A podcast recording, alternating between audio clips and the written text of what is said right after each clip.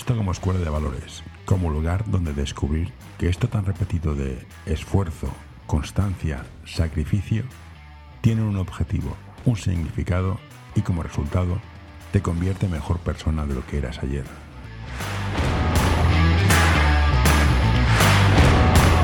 Hola Ari, gracias por tomarte un café con nosotros. Eh, bienvenido. Y mi primera pregunta es, de todo lo que me has dicho antes de empezar, análisis de datos. ¿Qué es análisis de datos en, básquet? Estás ahí, me has dicho que, es algo que haces. ¿Qué es? Ayuda a mantener este podcast en anorta.com barra colaborar. Uf. Mm, es una muy buena pregunta porque es una ciencia que está apareciendo ahora cada vez más auge, sobre todo en los equipos medios y amateurs, en los equipos super profesionales ya, ya estaba antes. Básicamente es recopilar todos los datos que el propio juego te da para sacar información útil para mejorar tu propio equipo. Es una información que es objetiva y que muchas veces es difícil de ver durante el juego, pero que con la suma de pequeños datos a lo largo de la temporada te ayuda a poner el foco en cosas que a veces no, te habías dado cuenta. Eh, lo importante de esto es bueno, saber de dónde sacas la información, ¿no? Qué cantidad de información y cómo la sacas. me imagino que los partidos grabados, a partir de los entrenos y pautas marcadas que son las cuales trabajas estadísticamente. Claro, la, se puede sacar mucha información desde la, tabla básica de estadística de toda la vida, lo que se mm. llama el box score, que desde los últimos años se está haciendo la estadística avanzada, que es darle una vuelta más para sacar más información útil, porque al final el box score es muy general, pero también a partir de información, como tú has dicho, desde trabajo de vídeo, que puedes analizar movimientos y puedes analizar efectividad de conceptos que son cosas que en la estadística normal no te aparecen. Por ejemplo, cuántas veces se juega una situación de bloqueo directo en un espacio y qué utilidad se le da o cómo, cómo se finaliza cada situación. ¿Sabes? Tener eso numerizado te puede dar mucha información. Vale. Entonces, para, eso lo utilizamos. Yo tuve la mala suerte de estudiar psicología y me chupé tres años de estadística. Y había un programa que se llamaba SPSS, que, que básicamente la broma era sufrirás para sacar significaciones. Me conozco la estadística. Bueno, a los datos, es, y este chiste es muy bestia, pero los datos son como la, la estadística es como la Guardia Civil. Dale tiempo y torturando los datos dirán lo que tú quieras. ¿Esto es cierto? Totalmente. porque he hecho estadística y dices, si tengo tiempo y herramientas, te voy a sacar. Los voy a torturar que dirán lo que yo quiera que digan. ¿Hasta qué punto es, es, más un trabajo de, cocinero de, cocinero de alto nivel de saber tratar los datos que de aplicar fórmulas y correlaciones y covariancias y variancias y chicos cuadrados y todas estas, todas estas polladas. No, no, totalmente de acuerdo. O sea, la, estadística, eh, si tú no vas con cuidado, te enseñará lo que tú quieres ver. y, de hecho, tú has dicho una frase que, es maravillosa y, y, yo me intento aplicar mucho otra, que es que es la estadística es como los bikinis que te enseñan una parte, pero te esconden lo mejor. ¿Sabes? Ese, es otro, es cierto. Y, y al final, eh, sí, es verdad, la estadística tiene el problema de que te puede desviar. Nosotros tenemos una serie de, bueno, nuestra metodología de mm. trabajo nos pone una serie de alarmas. Nunca nos fiamos únicamente de la estadística.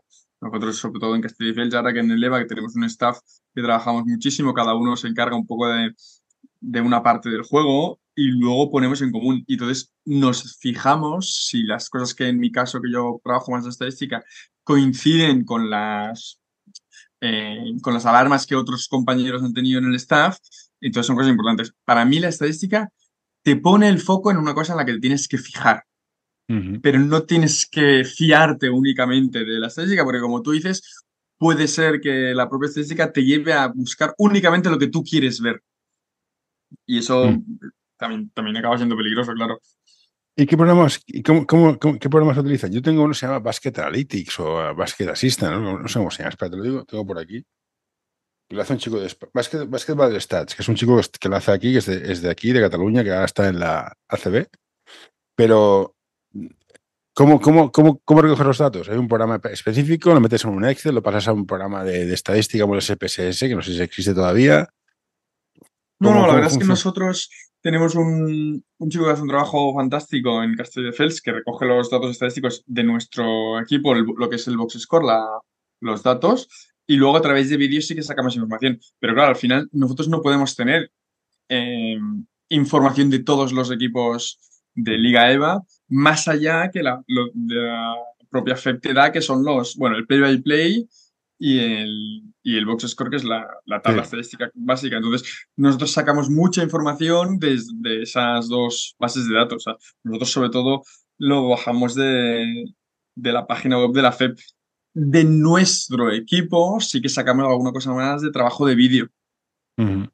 Pero al final, casi todo es trabajo de la información, es bajar datos de la FEP. Vale, no lo digo porque hay gente que en la NBA, que es el paraíso de la estadística, es ese jugador de tiro, tiro, tras botes tanto, tiro tras no sé qué, para, hay tantos bloqueos. Este, el sistema de cuernos da 20 puntos, el sistema no sé qué da no sé cuántos. Todo este volumen de datos es, es trabajo de picar piedra, no hay un programa que te dice, venga, te pongo el programa y te lo hace todo. O sea, más no, el box claro, score, que te puedes coger, mira, los puntos, rebotes, asistencias, que entramos en el mundo. De, hablé con el chico de tecnología de la Euroliga. Claro que el criterio de cada uno es el suyo, claro. Tiros es muy fácil, pero claro, estadísticas, eh, pases perdidos, ¿de quién es el pase perdido? Todos estos, estos detalles también es un mundo aparte. No, y, y bueno, y, y eso es un problema importante y que luego tienes que fiarte de los datos que tienes. Contra sí, bueno, más, sí. contra más te zambulles en la información que la propia FEP, la Federación Española de Baloncesto, te da, más errores encuentras y más cosas te das cuenta de que, de que están mal, mal, apuntadas y que hay errores por todos lados. Pero bueno, al final asumes que son errores, que son errores para todo el mundo uh -huh. y que todos los equipos tendrán un margen de error. Entiendes que más o menos igual y asumes con ello. Claro, sería ideal poder tener la cantidad de información que tú dices que hay en la NBA, ¿no? Lo que tú decías, ¿eh? Como qué eficiencia tiene cada sistema o qué eficiencia mm. tiene cada concepto, o cuando un jugador juega hacia izquierdas o cuando juega hacia derechas. Eso sería la, maravilloso. Pero claro, en el nivel que nosotros nos movemos, en, en EVAs, LEPS, ahora mismo es imposible tener esa información porque no tenemos la capacidad y el tiempo que tú decías para verte todos esos partidos y picar piedra, piedra y, y ir picando lo que pasa en cada momento o tener un programa que los programas que te hacen esto cuestan una barbaridad de dinero. Sí, sí, sí. Con lo cual, ahora mismo nosotros nos tenemos que limitar a, a, la información más rudimentaria y darle una vuelta, porque al final eh, hay mucha información de lo que tenemos y, y, se saca poca, poca, poca chicha, incluso en equipos profesionales, en, en mm. EVAs, eh, ya no, no EVAs, en, en Leporos o en ligas femeninas, Liga Challenge. O sea, hay mucha información y, y yo creo que los equipos sacan poca, poca utilidad de todo eso. Pero, pero si te pones a, y le das una vuelta, hay mucha información. Y, por ejemplo, nosotros utilizamos mucho la idea de qué quintetos utiliza más un equipo, cuando los saca, qué quintetos son, son más ofensivos, más defensivos, eh, en qué quintetos confía más un equipo para jugar los inicios de partido o los finales de partido. Pues nosotros las, las miramos de tener en cuenta. Bueno, esto te lo da. El programa se te lo dan, dices, quinteto más ofensivo, quinteto más defensivo. Hay programas claro. que, que, que, que, están disponibles. El que, el que, uso yo ya te lo dice. El mejor quinteto ofensivo, el defensivo, el que más rebotes coge, el mejor porcentaje. Momento, claro, esa, esa está colgada en la FEP. Y, y, sé que la mayoría de equipos no, no la están utilizando. No, yo, yo digo, claro, yo, yo, miro, yo estoy muy en formación, con lo cual la FEP me pilla lejísimo. Yo miro. Claro. Yo, yo ni tengo estadísticas, o sea, tengo que mirarlo, tengo que hacerlas yo. Bueno, sí, en, en primera catalana sí que hay. Pero bueno, hay la que hay básica, tío. luego tengo claro, claro. Y, pico piedra. ¿La estadística te ha hecho cambiar alguna vez algún jugador de sitio alguna, o algún sistema? ¿Te ha servido a este punto? ¿O, ¿O, cómo se aplica lo que se saca de la estadística? Mira, tenemos un 20% de tiro de triple de esquina. Vale, ¿qué hago con esto? La estadística me ha hecho cambiar maneras de pensar. Eh, sí que me ha hecho cambiar eh, sistemas de juego, sobre todo cuando no son eficientes. Bueno, tú haces un sistema y cuando llevas dos meses jugándolo, te das cuenta de que el sistema no le estás sacando una eficiencia, pues obviamente lo dejas de utilizar. Pero que al final la eficiencia, muchos, la, la estadística solo te confirma a veces información que, que, los propios entrenadores ya sabemos. O sea, cuando un sistema no está funcionando, los entrenadores muchas veces te, te acabas dando cuenta de que eso. Incluso los propios jugadores se dan cuenta de que los sistemas funcionan. A veces, bueno, la estadística te lo confirma, que no siempre es bien, bien así. ¿Qué me ha hecho cambiar? Maneras de jugar, priorizar ritmos de juego, priorizar qué tiros eh, son más importantes tirar y qué tiros son menos importantes tirar, o en qué momentos jugar conceptos. Por ejemplo, hostia, eh, prefiero con mis equipos llegar y jugar un, un bloque directo lo más pronto posible, porque sé que los primeros segundos de ataque jugar un bloque directo siempre será mucho más eficiente que jugar un sistema que te dure 10 o 12 segundos, que acabe en, un bloque, en el mismo bloque directo. ese mismo bloque directo jugado a principio del sistema que a final del sistema suele ser más eficiente en los primeros segundos que en los últimos segundos. Pues esas ideas, ¿no? O maneras de qué tiros buscar. Intentar siempre encontrar situaciones de juego en que los tiros sean apisparados, que sean de pase de dentro fuera, que sean nunca a media distancia y si puede ser a media distancia que no sean sobrebote porque sabemos que son tiros que son poco eficientes. ¿no? Y luego, emparejamientos. Saber, ostras, pues tengo jugadores que cuando juegan con este compañero al lado, juegan mejor. Sus números mejoran. Pues intentar que en los partidos estos dos jugadores o estos tres jugadores em, estén en el máximo tiempo de minutos juntos. estas ideas de juego sí que, sí que nos las han hecho cambiar, o como mínimo te hacen dar una vuelta a lo que, a lo que Y sobre todo también para el scouting. Nosotros lo utilizamos mucho a nivel de scouting y a nivel de, de qué cosas tenemos que mejorar. Nosotros em, durante el año pasado tuvimos un problema con un porcentaje de, bolas perdidas, que perdíamos muchas y, teníamos una alarma. Ya. no es que te mm. diga, no, es que estás perdiendo 14 bolas. Bueno, 14 bolas nunca sabéis si son muchas o pocas en comparación con qué, ¿no? Vale, nosotros teníamos una alarma de un dato aparte, que era el porcentaje de bolas perdidas respecto a las posiciones totales, que nos indicaba que teníamos un problema. Entonces, luego te pones a buscar dónde está el problema de por qué estás perdiendo tantas bolas, ¿no? Pues nosotros en eso sí que... O, darle importancia al rebote ofensivo. Nuestros equipos intentamos que vayan mucho al rebote ofensivo, incluso arriesgamos un poco el trabajo de balance, sabiendo que el, el rebote ofensivo, al final, le sacas más beneficio del que pierdes cuando tú apuestas por él. Si tú metes más gente. Al final, la mayoría de equipos puedes arriesgar a ir al rebote ofensivo y no tiene un impacto tan grande en el balance como intuitivamente se cree. Si tú luego coges los datos, no, no, no, pierdes tanto, pero en cambio ganas muchos puntos de segundas opciones que son muy importantes. El darle importancia a ese valor es una cosa que a mí la estadística me ha ayudado. A nivel estadístico, ¿por qué tiramos de dos? ¿Por qué tiramos de dos? estadísticamente hablando, un 30% de triple siempre es mejor que un 55, como mucha suerte de dos. O sea, no sé que sean bandejas, no vale la pena tirar de dos. ¿Por qué, por, qué tiramos de dos? Bueno, a ver. Y, mira, y te digo que odio el small ball, ¿eh? o sea, no puedo con él, me da, me da arcadas. O sea, es lo más aburrido que he visto nunca. Pero estadísticamente los dos son así. ¿Por qué tiramos de dos? O sea, ¿para, qué, pones un pivote ahí abajo? Quítalo, que tire de tres. No, ¿ves? Yo, creo que la estadística no te dice que no tires de dos, sino que los tiros de dos que hagas tienen que ser eficientes.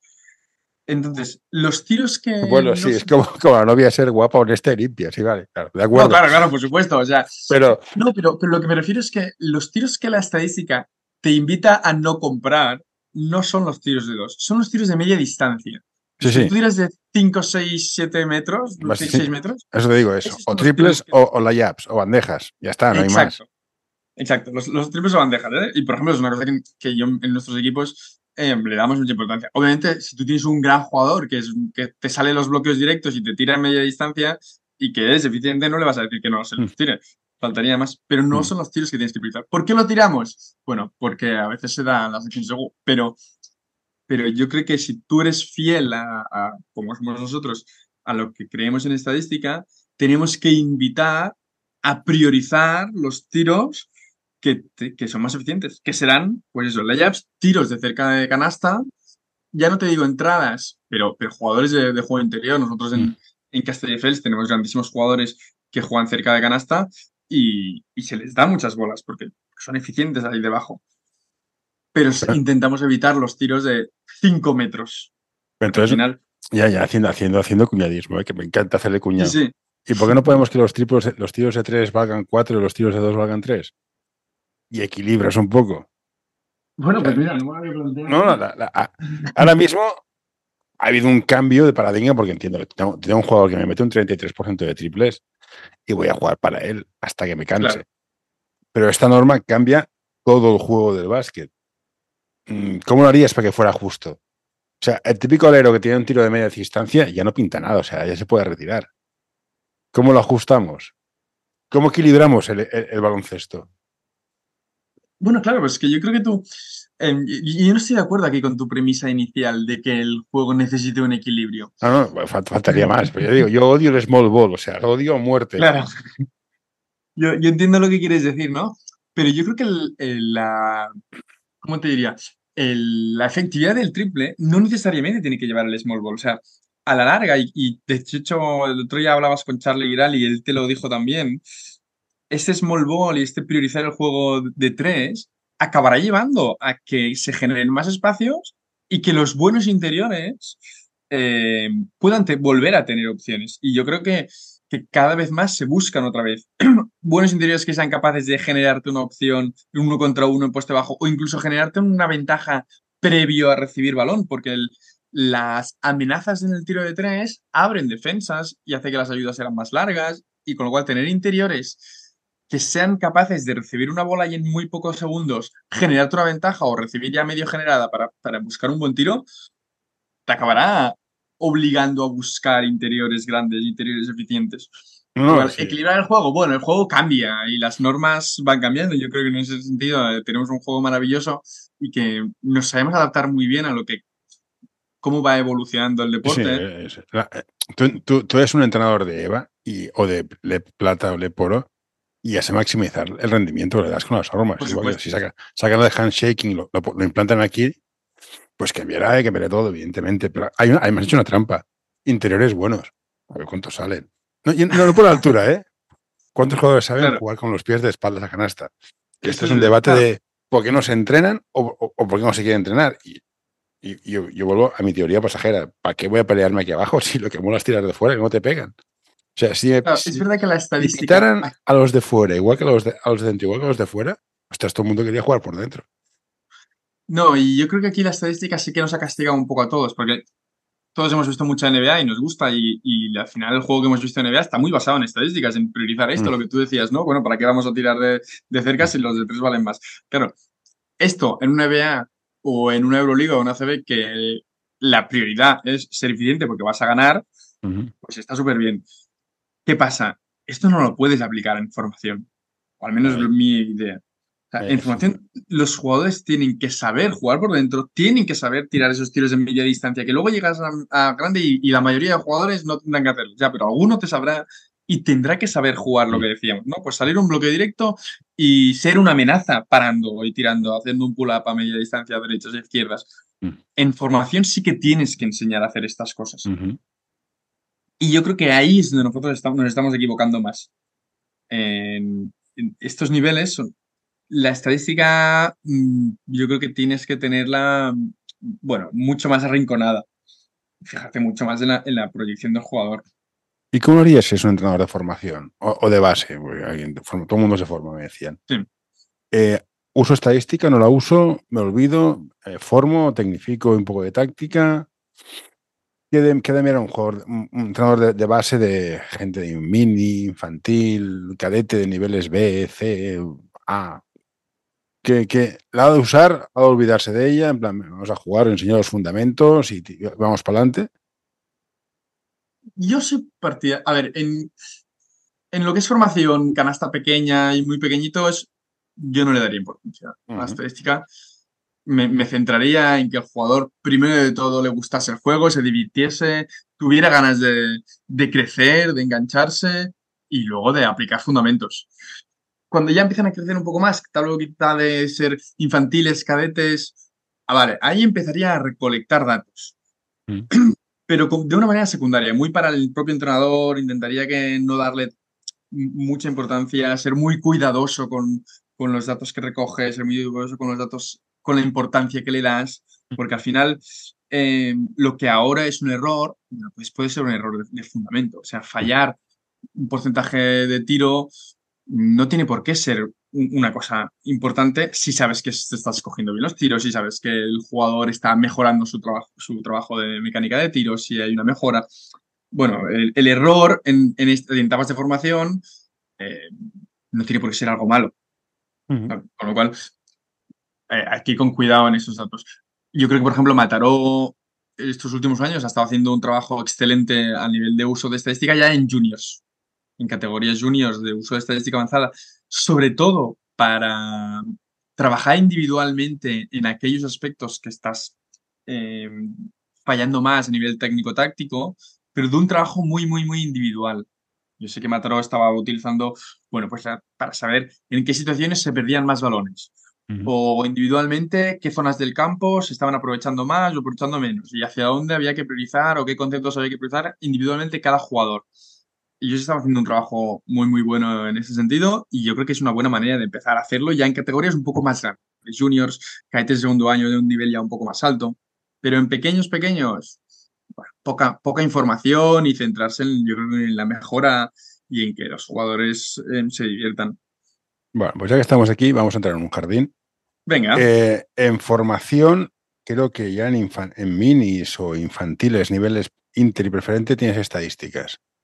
Sí. Muy básicas, tiros, minutos.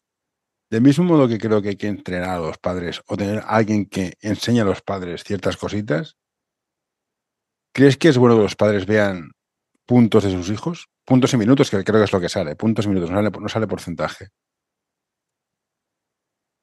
Yo no creo que sea malo per se. Tampoco creo que sea bueno per se. Sí, yo soy un poco gallego en ese sentido, ¿no? Eh, sí, depende. No, a mí no me parece una información que sea mala. El problema es la utilidad que se le da a la información. Ahí vamos. Claro, si el padre. Eh, yo, no soy, yo no soy padre, ¿eh? con lo cual no me atrevo a, a, opinar o a decir lo que como padre tienes que educar nunca a tus hijos, pero al final, mi punto de vista como entrenador es que no tienes que ir a preguntarle a tu hijo o a darle importancia a los puntos que has hecho. Esa información está allí y si un día tu jugador pues hace más puntos, pues lo puedes felicitar, pero tu jugador, me refiero a tu hijo, pero yo creo que como padre tienes que entender y hacerle entender a tu hijo, que yo creo que también es trabajo nuestro de los entrenadores, que lo importante no es los puntos que tú haces, sino los puntos que hacemos como equipo. Y que al final los, los puntos que a mí me parecen en la estadística suelen ser la consecuencia de muchas cosas que han pasado en el juego que muchas veces no dependen de mí. yo puedo meter una canasta, pero la mayoría de veces es porque viene de una bola que ha recuperado un compañero mío y de alguien que, me ha, que ha generado la ventaja y que me ha dado la asistencia a mí y yo la he metido. Bueno, pues en esa acción ha participado mucha más gente, aunque solo salgan los puntos a mí. Y darle importancia más al colectivo, o sea, esos puntos individuales, yo creo que es la clave. Y para eso es que Hay que educar a los padres también. Está, muy bien como, como discurso, pero al final salen los puntos. Ah, sí, claro. Eh, claro, el que ha defendido, el que ha cortado un pase, que coge el rebote, que da asistencias, no existe formalmente cuando miras estadísticas. Y si son tan importantes, y todos los entrenadores dicen, no, la defensa, no sé qué, no sé cuántos, o, o, lo ponemos todo o no ponemos nada. Pues entonces queda un agravio comparativo del tío que mete puntos. Porque se lo merece, porque es un palomero, por lo que sea. Pero el tío que se deja los cuernos atrás mmm, no es importante. Entonces, habría que poner más estadísticas, quitarlas o enseñar a los padres en plan, no, no, sé, que ponemos esto, sé que es lo que sale, pero a nosotros nos gusta otra cosa, pero sale esto. Lo cual, como discurso, carece de toda lógica, realmente lo digo. Sí, es verdad que, claro, eh, o lo ponemos todo o no ponemos nada. Sí, es cierto. Vale, ojalá para mí. Pero todo, todo tampoco lo podemos poner, porque tampoco tenemos nunca toda la información de lo que está pasando. No, y, mesas en promoción son, son del club, o sea, lo hacen los jugadores, o sea, que serían unas risas. También te lo digo, pero bueno. Claro, no, no. Es el discurso de, no, no, me interesa que defienda resistencias y pases y equipo, pero enseñamos los puntos. Y dices, mm, hostia, mm, no me cuadra, me estás vendiendo con lo que está pasando, ¿sabes? Sí, sí, totalmente. Es verdad. Pero al final, aquí hay una cosa y es que tampoco em, la, es la federación la que pone los puntos. Yo creo que en pequeños, bueno, si, eh, si no se pusieran no pasará, ni nada, no pasará nada. Hace unos años no, no se colgaban y, y, tampoco pasaba nada y, y ya está. No, no, es un problema y no creo que fuera un agravio. Pero no, a mí tampoco me parece mal. Al final estamos compitiendo, ¿eh? Y sí, yo sí. creo que hay que competir en todas las categorías. O sea, mm. Yo soy partidario de que hay que competir siempre. Una cosa al final, competir no, no va en contra del, del, formar. No, no, no va en contra. Y, y al final competir reduciéndolo a lo más básico es eso, es meter más puntos que el, que el contrario. Vale, no está mal que saber cuántos puntos ha metido cada uno y vuelvo a lo mismo. Pero hay que educar a los padres y a los jugadores. Uh -huh. Que, que el, el, que mete la canasta no es solo el que le salen los puntos ahí. Entonces, eh, tú dices ya, eh, ¿es un agravio comparativo? Sí, al final no puedes ponerlo todo, pero, pero si te pones a buscar, siempre será un agravio para, para alguien. Sí, eso está claro. Porque nunca, nunca tendremos toda la información. Y para gente que empieza en formación, con niños de infantil, bueno, formación, ¿qué estadística dirías tú que de recopilar? ¿O qué datos son importantes tenerlos en mente? En plan, mira, sé que este es tirador, sé que este es pasador, sé este que rebota, sé que estos dos juntos se entienden de muerte. ¿Qué datos crees que de debería recoger o tener en cuenta? Pues mira, datos para mí que son interesantes en, en categorías minis e infantiles. ¿Cuántas veces un jugador se tira al suelo a por una pelota? Eh, ¿Cuántas bolas toca un jugador en defensa? Ya no, ya, ya no es que la, la, robe. ¿Cuántas bolas consigue tocar? Sí, de, deflection que le llaman estos, ¿no? Los, sí. es que los, los, americanos le llaman deflection, ¿no? ¿Cuántas veces? ¿Cuántas veces se levanta el banquillo a animar? Para mí es un dato que es importante para generar mm. en el equipo. Y, y, y, tocamos un partido y dices, hostia, mi equipo se ha levantado cuatro veces y tú tienes que tener un objetivo de quizás son pocas, o quizás son muchas, o quizás merecíamos más. Eh, son datos que, que, yo creo que son importantes. Eh, ¿Cuántas eh, cuando un jugador se cae al suelo, ¿quién los levanta? Mm. Porque son, son cosas que enganchan a los jugadores. O sea, tú caerte al suelo y que tengas un compañero que te viene a levantar es importante. Y eso se tiene que educar y se puede apuntar. Al final, tú como, como datos puedes apuntar tantas cosas como quieras. Eh, ¿Cuántos pases damos por, por ataque?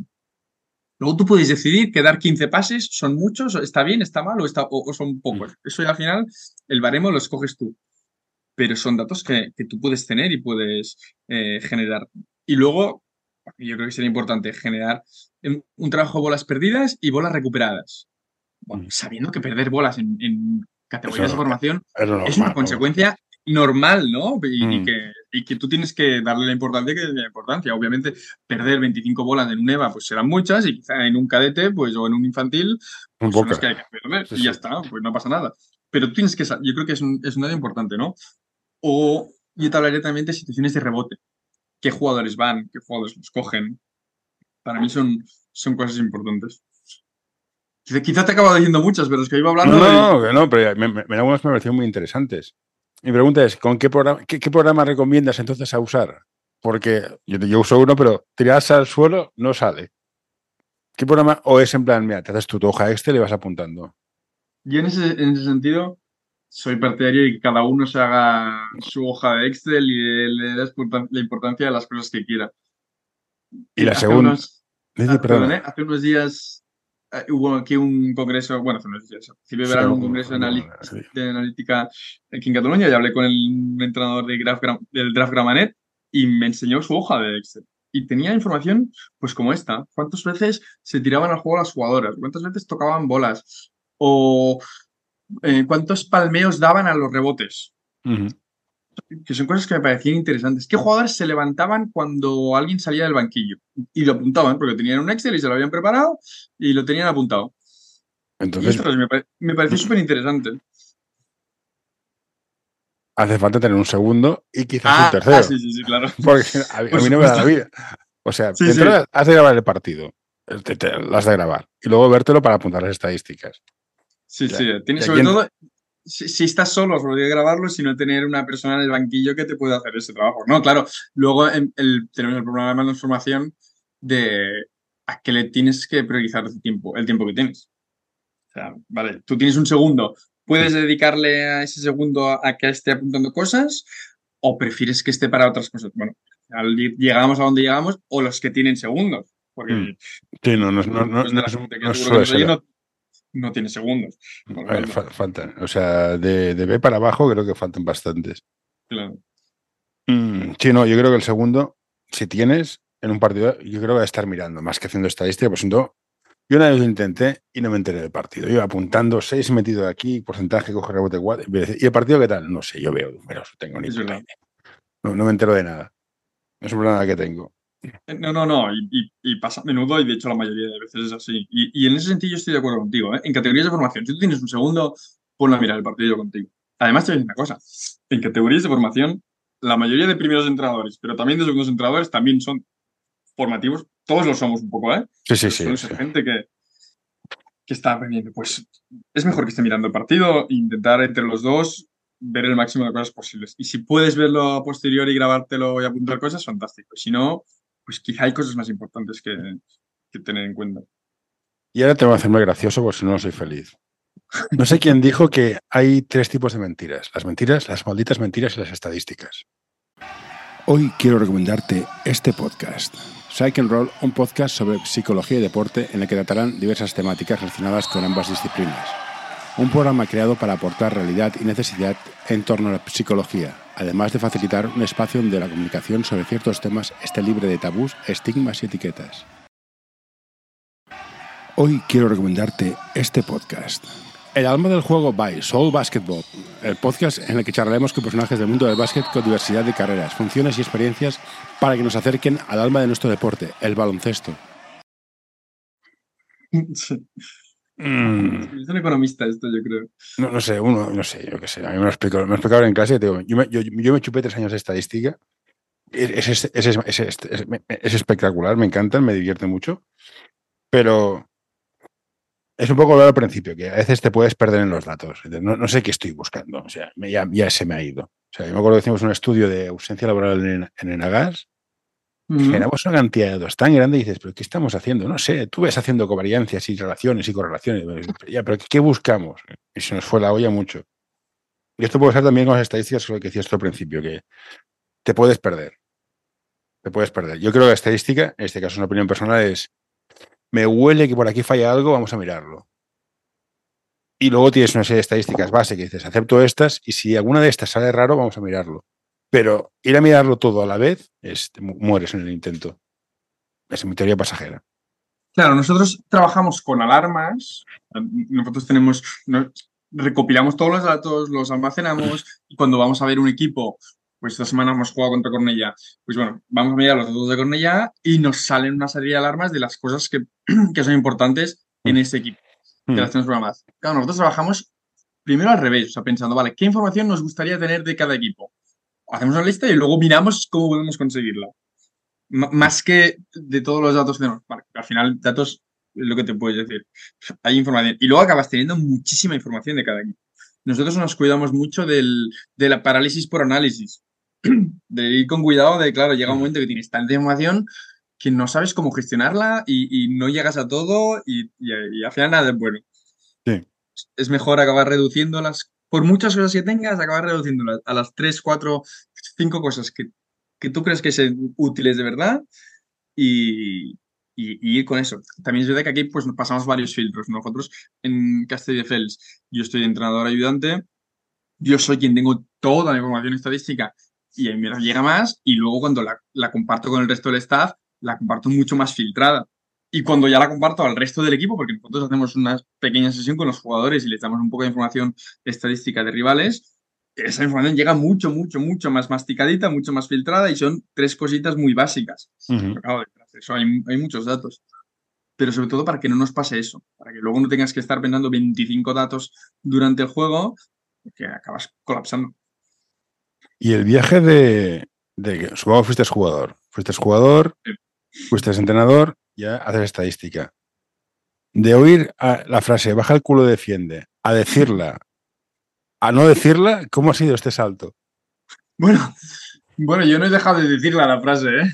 Bueno, pero entiéndeme la, la, broma. ¿Cómo, ¿Cómo pasas de entrenar, estar en la pista, corregir, hacer la cual? Que no sigue siendo parte, pero a estar delante de una pantalla de Excel o del programa que utilices. Pues mira, un poco sin esperarlo, en verdad. Al final la, mi, proceso fue, yo soy yo entrenador ayudante y como mi objetivo, uno de mis trabajos, sobre todo en Mongat, era conocer al máximo al rival que, contra el que jugábamos la siguiente semana, una de las cosas en las cuales yo me apoyaba, pues empezó siendo esto, fue empezar siendo la estadística.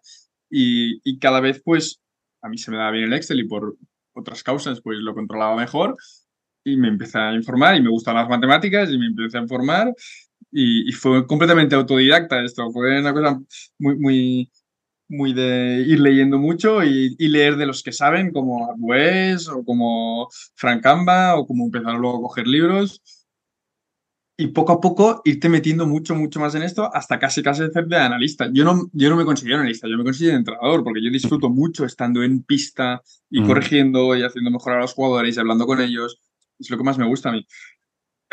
Pero es verdad que, que, que he pasado un proceso de, de, pasar muchas más horas frente al ordenador. Es más, yo voy a los entrenos con el ordenador. Todos los entrenos.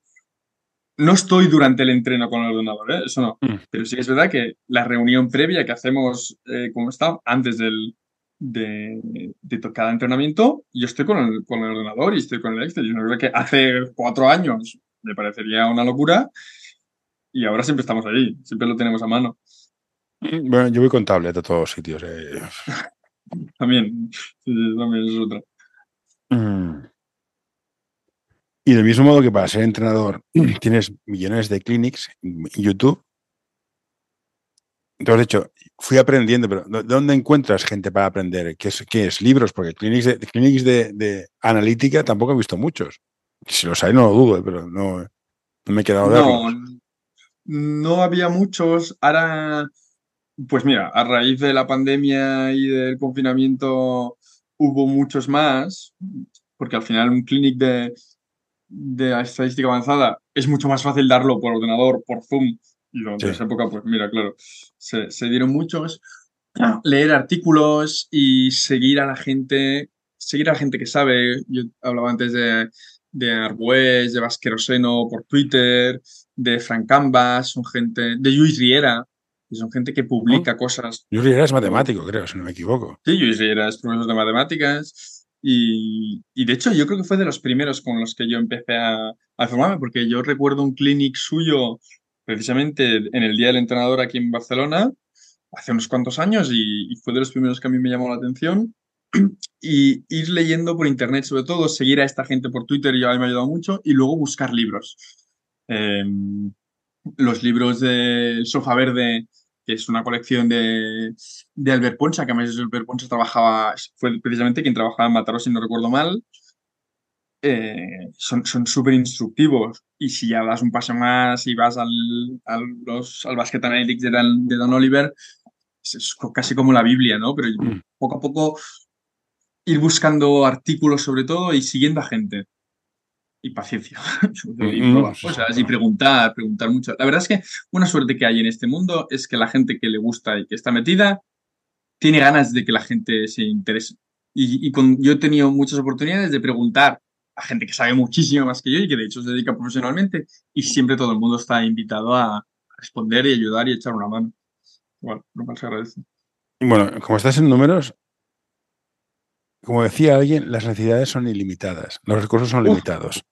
Necesitamos el pabellón, la pista, las bolas, el primero, el segundo, el prepa, el psicólogo, el, el analista de datos.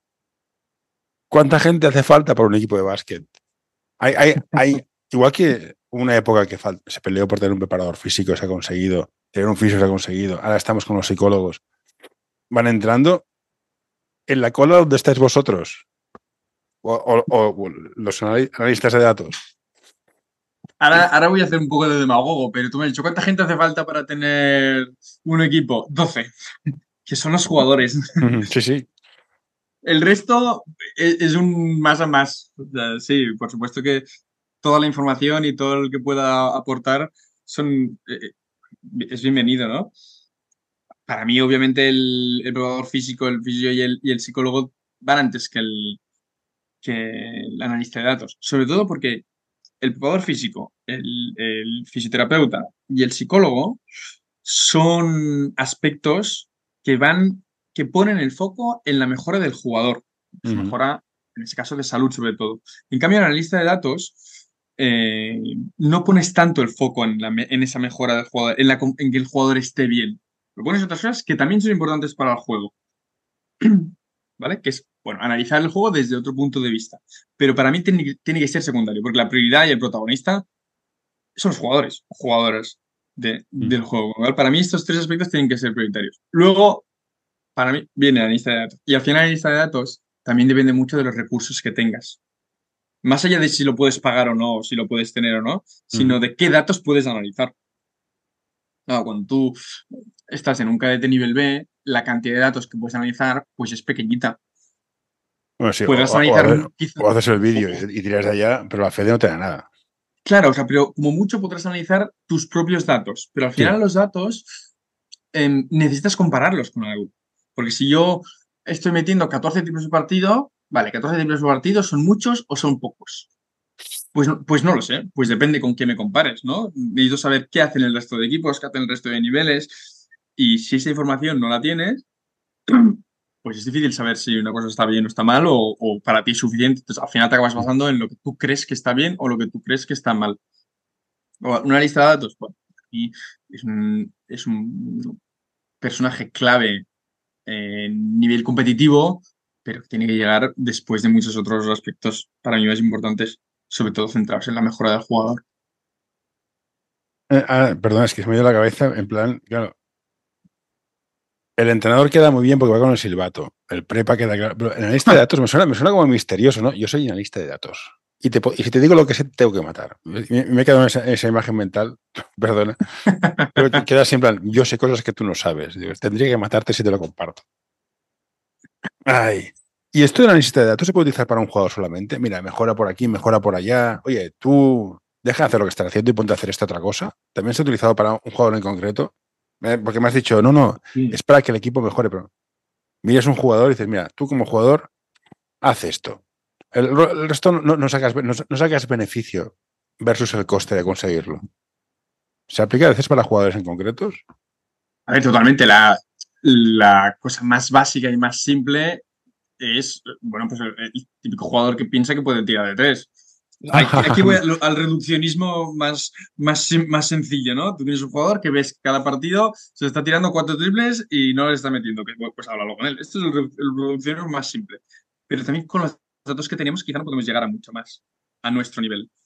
Tú vas a, a niveles profesionales que tienes un análisis de vídeo mucho más profundo, pues sí que te centras mucho más en, el- en la mejora del jugador. Por ejemplo, ¿en qué espacios un jugador es más eficiente o menos eficiente? O, ostras, quizá un jugador tiene que recibir eh, sus salidas de bloqueo indirecto jugando hacia izquierdas o jugando hacia derechas, porque tú sabes que es más eficiente cuando va hacia derechas que cuando va a izquierdas.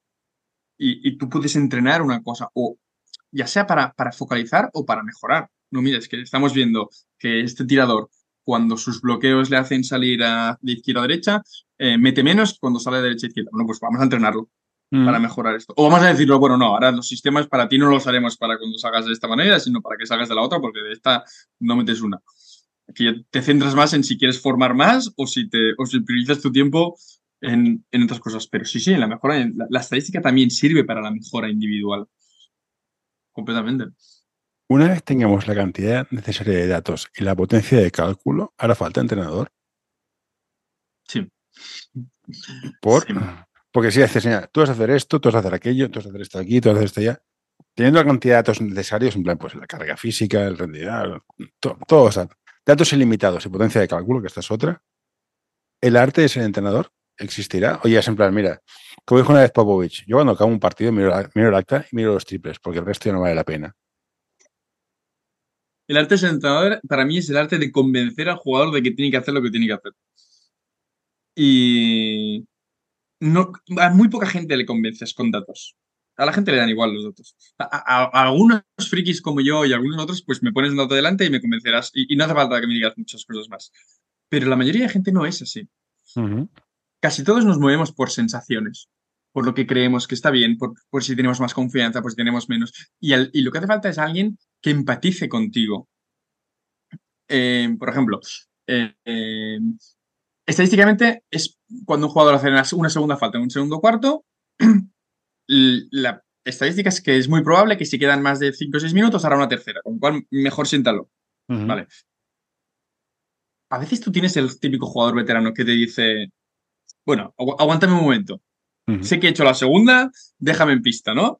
Y tú como entrenador tienes que valorar si, si lo sientas o no lo sientas. Y a veces es mejor dejarlo en pista, porque ese jugador necesita más minutos en pista, porque es un tipo diésel, ¿no? Que, que empieza a jugar mejor cuando lleva un poco de, de, rato rodando. Porque si su nivel de confianza, si lo sientas en ese momento, quizás se reduce y luego en su siguiente rotación ya no está preparado otra vez mentalmente para jugar. Al final el baloncesto es un juego de, para mí, más de emociones que de datos. Los datos nos ayudan, sí, nos guían, sí, pero, pero nunca podrán sustituir al entrenador. O sea, después de todo este viaje de datos, al final es eh, balones a Will. Sí, pero es que al final los datos no, no pueden sentar un dogma. Pienso yo, ¿eh? No te pueden mm. decir eh, lo que tienes que hacer y lo que no tienes que hacer. Tienen que servirte de guía. Tienen que ponerte, oye, esto es un, foco en estas cosas que están saliendo bien o cosas que están saliendo mal. Bueno, estoy de acuerdo. ¿eh? Hay, jugadores que no. Este jugador es consistente, mete un 45-50% de tiros, es consistente, pero clutch time, pasas la S. Pero si no mete ni una, cuando hay que meterla, las mete. Exacto, exacto. También te voy a decir una cosa, eso también se mide. Nosotros tenemos la estadística de cómo cambia un jugador, su estadística los últimos tres minutos de partido o durante el partido, o los últimos tres minutos, cuando el partido ha igualado o cuando no ha igualado.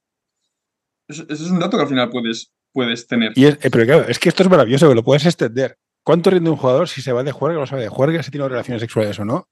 Estoy convencido. Por supuesto. Lo, miden, lo miden. Hostia. Y además la correlación ya sabes cómo es. Cuanto más datos meto, más fácil que es correlaciones. O sea, es torturar datos. Pues es, que se te escapa de las, se me va de las manos. O sea, me estoy quitando que decía que no puedo. Es que no, mira, datos. Te voy a poner un ejemplo que me parece súper interesante. Nosotros este año tenemos en, en Castelldefels un equipo de unos preparados físicos que son la hostia de buenos y también se recogen muchos datos, ¿no? Y cada, cada semana, cada día les hacen un RP a los jugadores para saber su nivel de cansancio, su nivel de dolor, su nivel de, de humor, de cómo están. Es una cosa maravillosa que hacen. Claro, cuando tú empiezas a cruzar tus datos estadísticos para saber qué humor tiene cada jugador esa semana, pues puedes encontrarte. Aún, aún, es muy pronto la temporada, ¿no? Con lo cual llevamos tres partidos, aún es pronto para hacer eso, pero yo pienso, cuando llevamos diez partidos y empieces a cruzar esos datos, ¿qué correlaciones pueden aparecer? Bueno, puedes sacar cosas, puede salir cosas muy raras, ¿eh? eso seguro. Puede salir cosas muy raras, correcto. ¿No? No, sabemos qué pasará en eso. No, no, digo que, es, es, es que claro, empiezas a sacar datos, no, ahora tengo el más menos.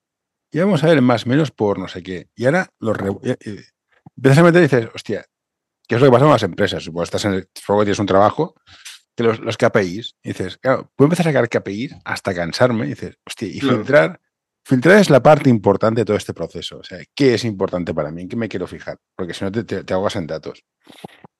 Sí, sí. Ay, señor, es que son así. Y el Excel es muy malo. O sea, el hijo puta que inventó las tablas dinámicas había que hostiarle. O sea, ¿pero para qué haces eso, tío? ¿Para qué me, para qué me haces esto? Pero bueno. Pues, hace, muchos años leí un libro de Chay Pascual. cuando yo aún no estaba nada metido en esto, que a mí se me quedó grabada una frase que él dijo, para ser un buen entrenador de baloncesto, tienes que ser, tú tienes que controlar muy bien el Excel, pero para ser un excelente entrenador de baloncesto tienes que ser capaz de abandonar el Excel. Sí. Y pensé, ostras, pues me parece una reflexión interesante.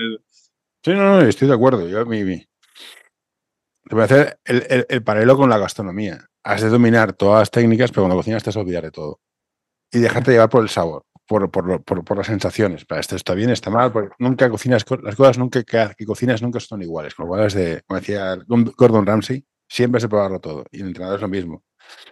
Hay muchas variables que son muy, muy etéreas y influyen, influyen bastante más de lo que parece. El tema del humor, estoy convencido que el humor influye. O sea, jugadores con depresión o con problemas personales bajan el rendimiento, pero de cabeza. Y los que están más contentos tienden a subirlo y la, la percepción, el sentirse cómodo, confianza. Hay un mundo ahí de variables psicológicas que te puedes volver loco, pero bueno. En todo caso, me estoy enrollando y ya llevamos una hora. Eh, ¿Qué te preguntaría más? Eh, y entonces al jugador que le decimos, ¿juega? ¿O le damos la paliza como, mira, mira, mira, vente aquí, vente aquí, tira aquí, vete allá? ¿O ¿qué hacemos con él? Pobre chaval, estaría hasta el gorro. Dejarme en paz. He conseguido, he conseguido llegar hasta aquí, que me estés dando una turra con todo esto. Dejarme tirar en paz. No, al jugador le damos poca información. La información estadística es sobre todo para nosotros. Nosotros, la información estadística que damos normalmente es, general a, nuestro nivel. ¿eh? Yo te hablo de, de, una categoría nivel EVA eh, y de nuestra experiencia. La información que damos eh, a nivel de scouting es sobre todo jugadores para darle importancia en las cosas que hacen. Si son más tiradores, si tiran más, si tiran menos, si, si son aciertos, si van más a la línea de tiros libres, si van menos, las, si generan más, más asistencias o generan menos asistencias cuando están en pista. Pero para poner un foco, pero muy poquitas cosas a los jugadores se les da y más de cara a nosotros a nivel eh, colectivo sobre todo. Nosotros vamos sobre todo al colectivo. De balones perdidos, de porcentajes de asistencias, de efectividad en el tiro, de si estamos encontrando los tiros que queremos. Y luego ya el cómo depende del, sistema de juego que tengas o de la filosofía que tengas, el, que tengas y, cómo quieras evolucionarla. Y en temas de... muy, muy masticado todo. Y en temas de, de scouting, mm, os ha pasado en plan, no, no, este es un tirador que de la muerte, vamos, se tira hasta las zapatillas. ¿Que se dedica a penetrar? ¿Eso os ha pasado? sí, sí, sí, completamente. Bueno, y lo contrario. Hmm. De este jugador, llevamos 10. Mira, te voy a poner un ejemplo muy curioso que nos pasó el año pasado en EVA. Nosotros el año pasado hacemos un scouting y encontramos un jugador que empezamos a, a datos y vemos que lleva, ojo al dato, ¿eh? 12 años sin meter un triple en, categoría Liga EVA. 12 años. Bueno, pues, pues, claro, lo defiendes dejando el espacio y se tira el primero y, no lo mete. Pues ese día nos metió dos. Llevaba 12 años mm. y metió un triple. Pues mira, ese día nosotros nos metió dos triples. Y, ahora... y te lo comes. Y entonces, claro, luego el jugador te mira y, con la cara diciéndote, tío, me has dicho que ese tío no mete dos triples y me acaba de meter dos. Bueno, pues, pues, está jodida esa, no te, no te voy a engañar. Pero sí, pasa. Pero es verdad que al final la estadística, y seguro que tú lo sabes, que, lo has estudiado, es, es información de, de muchos datos. Y, del pasado. Y son datos del pasado. Está muy bien. Mira, eso es una buena reflexión. Eh, esto es lo que pasó. No tiene por qué volver a repetirse, pero esto es lo que pasó. Claro. Eso lo tengo muy claro. En fin. Pues, ¿qué te iba a decir? Mm, ya vamos a ir cerrando ya. Eh, pues te preguntaré más cosas. Mira, te voy a preguntar una pregunta absurda. Venga. Luego que está el jugador Clutch Time, ¿algún partido ha ganado la estadística? O sea, yo, creo que sí, ¿eh? porque estoy mirando eh, la sección española o algún partido está muy bien preparado. En un buen scouting de, análisis estadístico puede hacerte ganar campeonatos o partidos. O sea, puede ser un equipo muy bueno, que alguien te dice, mira, es muy bueno, pero sé dónde fallas, porque todos los equipos tienen fallos y te lo voy a explotar. Y tengo la suerte que ese fallo que tienes tú es mi, es mi ventaja como, como equipo. ¿Puedes, ¿Puedes hacer ganar un partido en equipo? Em, yo creo que sí. Por supuesto, volvemos a la de qué, cantidad de datos tengas, ¿no? Toda, toda, Tienes todo, tienes todo. Aquí somos generosos, la casa invita. casa por la ventana. Sí. yo pienso, por ejemplo, en el anillo que ganó Margasol con Toronto Raptors, si no recuerdo mal. Ese año, en Toronto Raptors cambió su manera. Ese año no, de hecho ya llevaba unos 4 o 5 años jugando y fichando de una manera en base a estadísticas. Y su manera de jugar estaba muy, muy, muy, muy marcada por las estadísticas, por la cantidad de pases que tenían que hacer, por dónde tenían que, en qué espacio se tenían que, recibir cada jugador, dónde era más eficiente cada uno. Un nivel espectacular. Y ese anillo lo ganaron.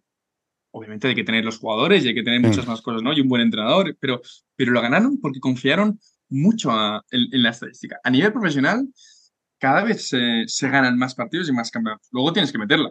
Mm, tienes que, O sea que, la película, ¿no? La película de Moneyball es cierta. Correcto, la película de Moneyball es cierta. Pero al final la estadística te acaba diciendo cosas que más o menos ya sabes. Yo, yo Den Oliver, que es como el que empezó todo esto en baloncesto, te dice, ¿qué cosas son importantes en estadística? Ser eficiente en los tiros, ir mucho al rebote ofensivo, perder pocos balones y meter los tiros libres. Vale, en el fondo, si tú te lo pones a pensar, eh, todos lo sabemos eso. Mm. ¿No? Eh, pero, pero te lo pone por escrito y te da los datos, te da un poco más la información de cómo llegar a eso y, ser eficientes en recolectar esos datos.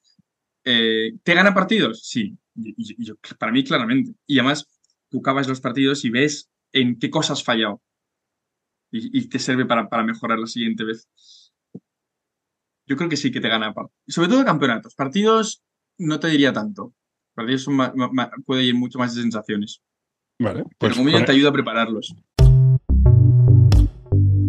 Si te gusta este episodio, por favor, deja un comentario o compártelo con tus amigos. Ya sé que es una pesadez y todos lo pedimos, pero ayuda bastante. Con esto podemos darlo por cerrado. Ya está. Muy bien. Perfecto, pues muchas gracias por todo. No te vayas, voy a parar de grabar y. La estadística te, ti, te gana muchas- campeonatos. Eso Muchas gracias a ti y al, y al podcast que haces porque es maravilloso y pasa gente que aprendemos un montón. Gracias por la, la parte que me toca, que es ninguna, que básicamente es escuchar y preguntar tonterías. Muchas gracias, Ari. Cuídate y nos vemos por ahí. Claro que sí. Hey, what you doing there? Get away. No, no, don't you touch that. No, don't you pull that plug. No, hey, hey, nurse, nurse.